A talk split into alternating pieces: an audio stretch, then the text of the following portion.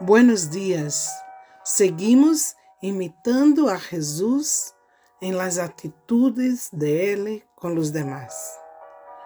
Os discípulos não esperavam que Jesus viniera a eles caminhando sobre a água. Provavelmente já tinha medo dos fortes ventos que golpeavam contra a barca. E como não puderam reconhecer a Jesus, pronto pensaram que estavam vendo um fantasma e gritaram de medo. Em Mateus, capítulo 14, versículos 26 e 27, quando os discípulos viram caminhar sobre o mar, se assustaram e disseram: És um fantasma! E gritaram de medo. Jesus imediatamente lhes dijo: Ânimo, sou eu, não temas. Todos sabemos lo terrible que é ter medo quando estamos totalmente inseguros e sem saber que fazer. Ao ver a reação de los discípulos, Jesus imediatamente los calmou, identificando-se trayendo paz e tranquilidade a seus corações. E pronto a tormenta se acalmou.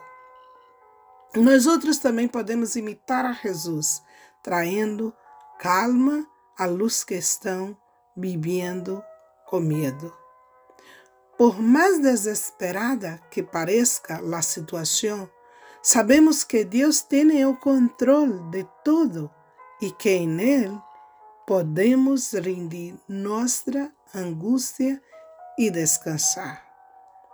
Necessitamos estar dispostos e disponíveis a ser instrumentos em las manos do Senhor, para que as pessoas sepam que Deus se preocupa por eles e está listo para ajudá-los, sem importar o problema que enfrentam.